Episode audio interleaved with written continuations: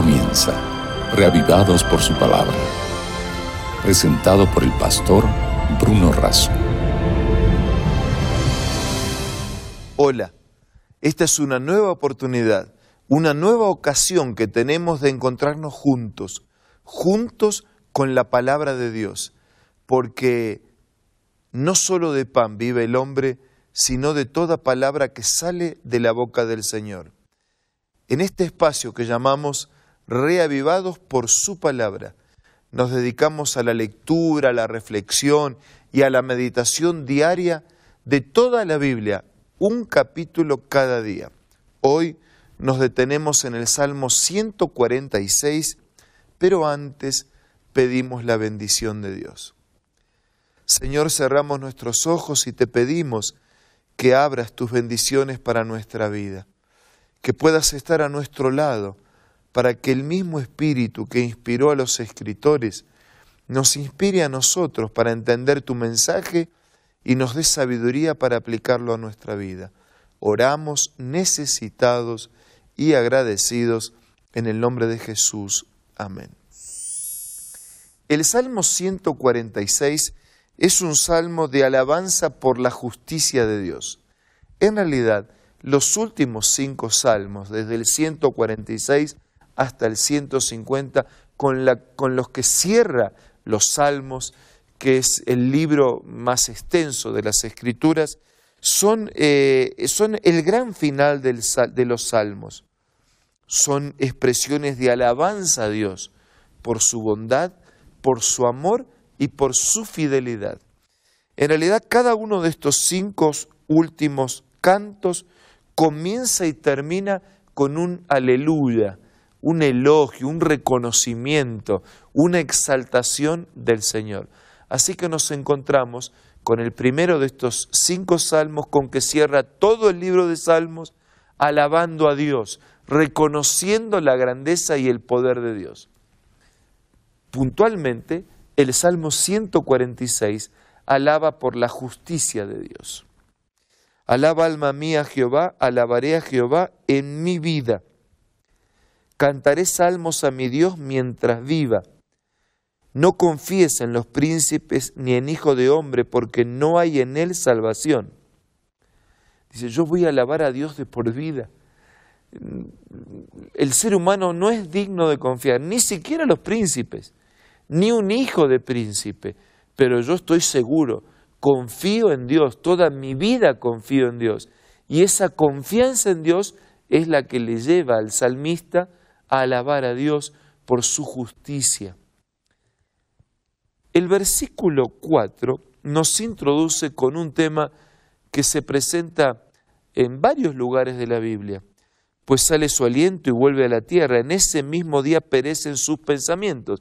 Este pasaje y otros de la Escritura nos asegura que cuando una persona muere, duerme el sueño inconsciente de la muerte. No, no es que va al cielo, va al infierno, duerme el sueño inconsciente de la muerte. Dice, sale su aliento, vuelve a la tierra, el cuerpo, el, el polvo, y en ese mismo día perecen sus pensamientos, se termina su vida. Este pasaje y otros de las escrituras, insisto, nos aseguran el estado inconsciente de la muerte. Lo que sí la Biblia dice que llegará el día que todos, buenos y malos, todos, dice San Juan, van a resucitar y no se sorprendan de esto, no se extrañen. Algunos dicen, bueno, pero si cuando una persona muere, buena o mala, no queda nada para nadie, entonces da lo mismo. No, no, no da lo mismo porque habrá una resurrección. Unos resucitarán para vida, dice San Juan, y otros resucitarán para condenación. Y este mensaje que proviene de aquel que nos hizo, nadie mejor que Él para saber lo que ocurre cuando una persona muere, es el que originó la vida, es el que mantiene la vida, puede llenarnos de consuelo y de esperanza, de saber que los seres queridos que perdimos no están sufriendo, no están gozando, es un instante para ellos, pero que en la mañana gloriosa de la resurrección, en la venida de Jesús, los que descansan en las promesas del Señor resucitarán para una vida para siempre. El versículo 5 en adelante dice, Bienaventurado aquel cuyo ayudador es el Dios de Jacob, cuya esperanza está en Jehová su Dios. Dice, feliz, más que feliz, dichoso. ¿Quién puede ser dichoso en este mundo eh, lleno de maldad y de pecado en el que vivimos? ¿Quién puede ser dichoso? ¿Quién puede ser feliz? Y explica, aquel cuyo ayudador es el Dios de Jacob, aquel cuya esperanza está en Dios. Ah, el que tiene a Dios como ayudador, porque le permite que lo ayude, el que su esperanza está puesta en Dios, ese puede ser feliz, ese puede tener fuerzas para enfrentar los problemas, las luchas de la vida, las dificultades de cada día. Ahora, si alguien dijera, ¿y ese ayudador? ¿Ayudador de qué? ¿Ayudador en qué? y es en quien él tenía puesta la esperanza. ¿Quién es que me genere a mí seguridad? ¿Quién es? Y él explica. Es el que hizo los cielos y la tierra, el que hizo el mar y todo lo que en ellos hay, que guarda la verdad para siempre.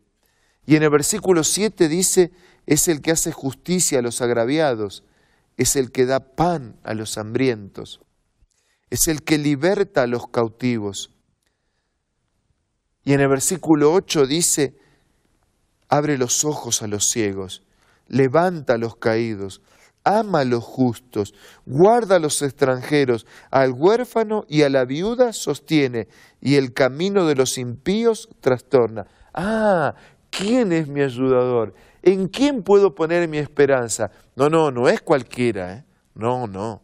Es el que hizo los cielos y la tierra, es el que hizo el mar, el mar, es el que guarda la verdad, es el que hace justicia a los agraviados, es el que alimenta a los, a los hambrientos y necesitados, es el que trae libertad a los cautivos del pecado, a esos que están en cadenas, esclavizados de vicios. E, ese que liberta, que libera, ese es, es el que levanta al que está caído, es el que ama a un justo, es el que guarda a un extranjero. Miren este detalle. En aquellos días, el extranjero, el huérfano y la viuda eran los últimos de la comunidad. El extranjero, los huérfanos y las viudas eran los últimos, los que nada merecían, los que nadie cuidaba de ellos. Un extranjero que se arregle, nada tenemos que ver con él. Un huérfano, por algo habrá quedado huérfano. Una viuda, que se arreglen. Pero Dios cuida hasta los últimos de la fila. Dios cuida incluso de aquellos que nadie cuida. Dios abraza a los que nadie abraza y se interesa en los que nadie se interesan. Pero además de eso dice, y el camino de los impíos trastorna. Ah, es un Dios de justicia, va a colocar cada cosa en su lugar. Ese Dios que ama al pecador pero que odia el pecado, un día va a ser justicia definitiva y terminará con el pecado para siempre. Y el Salmo va hacia sus últimos conceptos. El último, versículo 10. Reinará Jehová para siempre. Dios, Sión, de generación en generación. Sí, no es el pecado, no es Satanás, no es el mal, que ha de reinar en este mundo para siempre. Este reino, este mundo le pertenece a Dios por derecho de creación, le pertenece a Dios por derecho de redención porque Jesús murió por nosotros, le pertenece a Dios por derecho de adopción porque nos ha adoptado como sus hijos. Él va a reinar para siempre. El mal terminará. El dolor, las lágrimas, el sufrimiento, la maldad, todo lo que tiene que ver con el pecado terminará. El reino de Dios será para siempre. Daniel dice que será entregado a los santos, que nunca más será dado a otro pueblo, que nunca jamás se corromperá y que perdurará por toda la eternidad. Ese es el reino que conforme a los evangelios Dios está preparando para cada uno de sus hijos, para usted, para mí, para todos nosotros, para los que le aman, para los que le buscan, para los que se encuentran con Él, para los que caminan conforme a su palabra, para los que hacen conforme a su voluntad. Un reino que dura para siempre, un invitado para vivir para siempre con Él. Es contigo, es con nosotros que Dios está planeando compartir la eternidad. Por eso, en estos momentos que siguen, cuando hablemos con Dios a través de la oración, presenta no solo tus pedidos, tus sueños, tus necesidades, presenta también tu compromiso de vivir para ser parte del eterno reino de Dios. Ahora vamos a orar.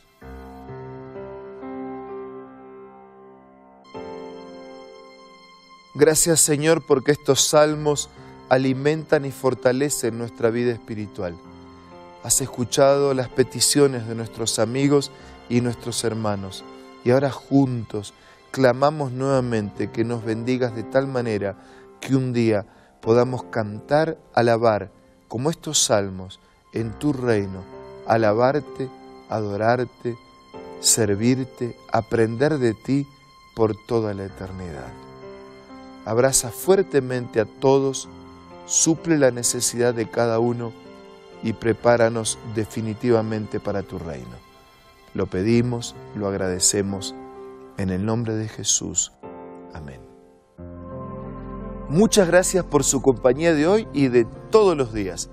Les envío un abrazo, pero sobre todo reciban el abrazo de Jesús. Eh, les deseo lo mejor. Muchas bendiciones de Dios en tu vida, en la vida de tu familia. Nos reencontramos mañana, si Dios quiere, aquí, en este espacio, para seguir juntos siendo reavivados por su palabra. Esto fue Reavivados por su palabra, presentado por el pastor Bruno Razo.